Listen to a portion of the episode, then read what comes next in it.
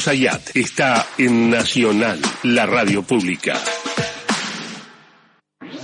Bueno, uno de los grandes desafíos que tiene eh, Sergio Massa como ministro de Economía después de estabilizar el mercado de cambio, conseguir dólares para incrementar las reservas durante septiembre con el dólar soja y para precisamente pasar el octubre, noviembre y diciembre con dólares y que se ve como en octubre y en noviembre el Banco Central está perdiendo dólares, pero esos dólares que pierde en realidad fueron recuperados en septiembre, que es lo que da una paz cambiaria. Y no es menor, es un punto central para poder empezar a instrumentar unas políticas de estabilización. Obviamente que para que tengan mayor efectividad hay que incrementar las reservas sostenidamente. Esto es una cuestión estructural. Ahora bien, frente a la coyuntura, ¿qué es lo que tiene que hacer eh, un ministro de Economía? Bueno, tratar de, dentro de los estrechos márgenes de autonomía, y en el caso de Argentina son estrechísimos los márgenes para poder intervenir, eh, él con política económica, decir, bueno, ¿qué hacemos con los precios? Una cuestión muy, muy sensible en términos sociales, económicos y obviamente también político-electorales. Digamos, hay un consenso en el frente de todos que una tasa de inflación entre el 6 al 7% en los meses previos y en el mes de la eh, de las elecciones hace que no tengas que tengas cero chances. Digamos, esto está clarísimo. Y más si venís de arrastre de, de tasas de inflación en umbrales del 6-7%. Por eso, la, que para que tenga chances el oficialismo, dice, bueno, tenemos que bajar la tasa, la tasa de inflación, por lo menos al 4% para mandar una señal al electorado, a la sociedad, que hay una tendencia decreciente en los precios y que la estrategia de política económica es efectiva. ¿Para qué? Para continuar en un próximo gobierno con esa, con esa, con esa tendencia. Ahora bien, ¿cómo bajas la inflación? Del 6 al, que está en el 6-7% a un umbral del 4%. La estrategia que eh, tomó masa es la siguiente. Generar una canasta, una canasta de bienes esenciales, obviamente que estamos hablando de alimentos, producto de tocador y de limpieza, más o menos entre 1.200 a 1.500 productos, que va a tener un valor fijo durante 120 días uno puede preguntar, bueno, pero con 1.200 o 1.500 productos vos no, vos no cambiás el, el, termómetro de la inflación. Sí te da una referencia sobre productos básicos. Ya no va a haber precios cuidados, el programa se va a llamar precios justos. Esto es un acuerdo que eh, lo hace con las grandes empresas eh, productoras precisamente de alimentos y bebidas. Bueno, pero ¿qué pasa con el resto de los precios? Porque uno puede decir, bueno, es lo que está pasando con precios cuidados. Dice, igual precios cuidados, vamos a poner en forma arbitraria, y ponemos la leche a 100 solamente precios cuidados y el resto de los diferentes marcas y productos de leche no están a 100, están a 150, 160, lo ajustan periódicamente, dos o tres ajustes eh, mensuales. El objetivo que tiene Sergio Massa, es decir, bueno, el resto de los productos, si hay acuerdos en esta, con estas empresas, en estos 1.200 a 1.500 productos, el resto no puede tener una variación mayor al 4% mensual. Este es el objetivo. Que no... Entonces decir, bueno, ¿por qué las empresas van a aceptarlo?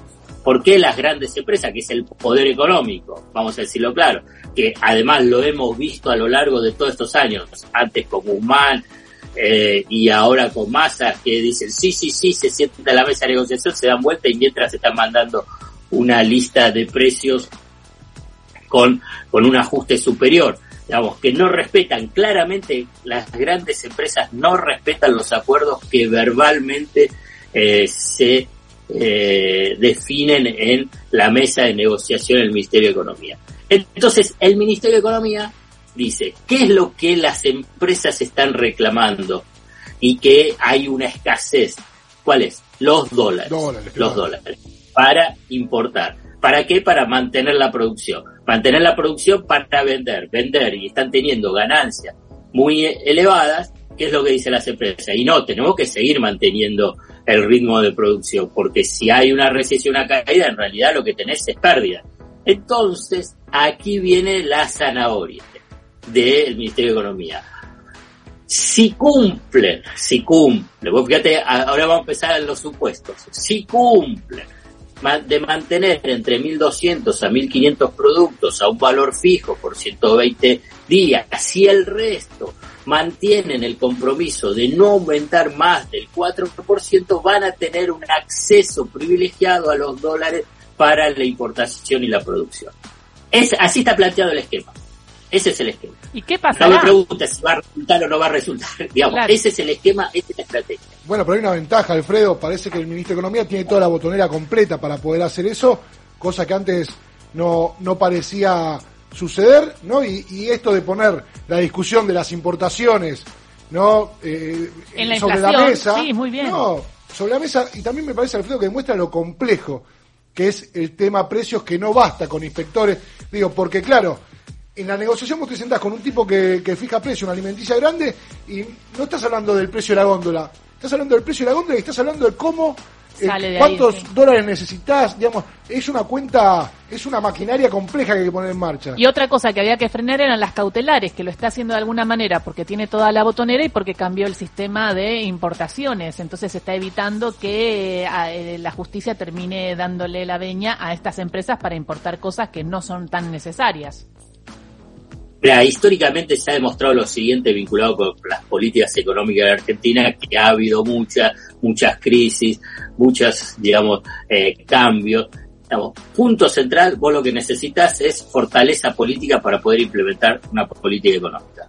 sin fortaleza política, sin apoyo, digamos, es imposible. Vos podés tener a los cráneos más grandes del mundo de la economía, el mejor plan económico, pero si vos no tenés ese apoyo político es, es imposible eh, implementar lo que pueda tener éxito. Y el viernes, el viernes hubo un apoyo explícito muy contundente. La, primera vez que fue tan contundente eh, la vicepresidenta Cristina Fernández de Kirchner respecto a la gestión de Sergio Massa, más aún que ya pasaron casi 100 días de gestión. Uno al principio podía decir, y bueno, lo va a apoyar de, a partir de lo que fue la crisis de eh, eh, la salida de Guzmán. Bueno, ya pasaron 100 días, hubo muchas señales, muchas vinculadas con el tema fiscal, con el tema monetario, que el viceministro es Rubinstein, bueno, un ortodoxo. Bueno, claramente Cristina Fernández de Kirchner apoyando la gestión de Sergio Massa, Alberto Fernández también, o sea que ese, ese capítulo está eh, cumplido. Ahora bien, después, ¿qué es lo que fa no es lo que falta, qué es lo que se necesita? Liderazgo y coordinación para poder, precisamente como mencionaba ustedes, digamos, tener toda la botonera, pero vos podés la botonera, pero que después que cuando toques el botón se cumpla. Claro, que funcione.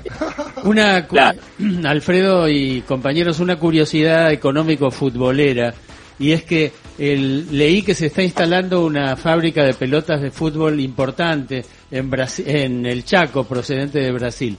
Y eh, en materia de sustitución de importaciones le ahorraría a la Argentina 9 millones de dólares por año.